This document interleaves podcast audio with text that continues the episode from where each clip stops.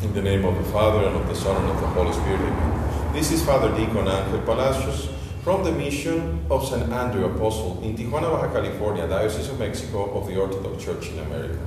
The Gospel is for March the 28, 2019, according to St. Luke.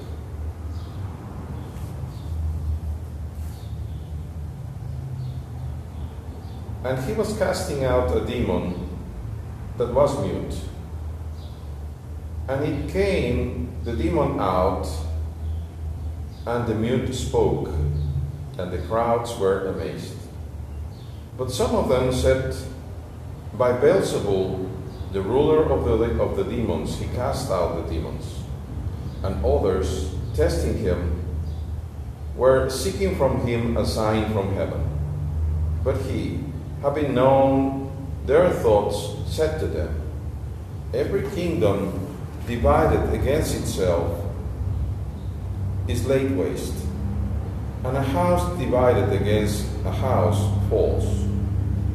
And if also Satan is divided against itself, how will it stand its kingdom? Because you say that by Beelzebul I cast out the demons. But if I by Beelzebul cast out the demons, the sons of you, by whom do they cast them out? Therefore, they will be your judges.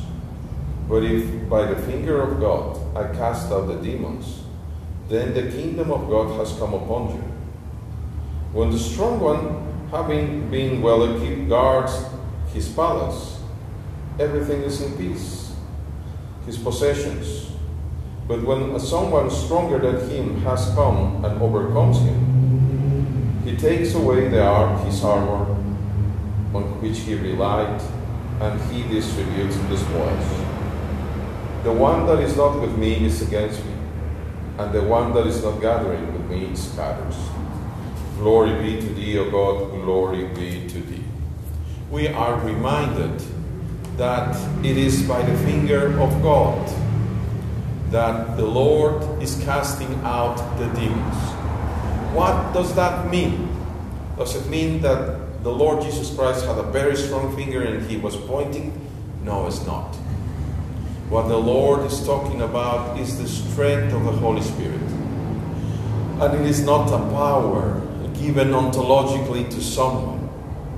It's absolutely nonsense when somebody says that there is this priest that has the power to drive away the demons. That is nonsense. It is always the finger of God. And if one of them might believe that they are doing that, they might be separating themselves from God. Then the devil has won, has, has subdued them by haughtiness. We have to be humble. Certainly, as consecrated clergy, one of the many commandments that we receive is to drive out the demons. But it is not because we have a certain power that we carry around. It is because the Holy Spirit dwells in us. And it is when we behave according to the will of God, the finger of God acts not only uh, driving out demons, but also on every sacrament, on every blessing, and should be on every preaching that we try to do for the sake of the glory of God.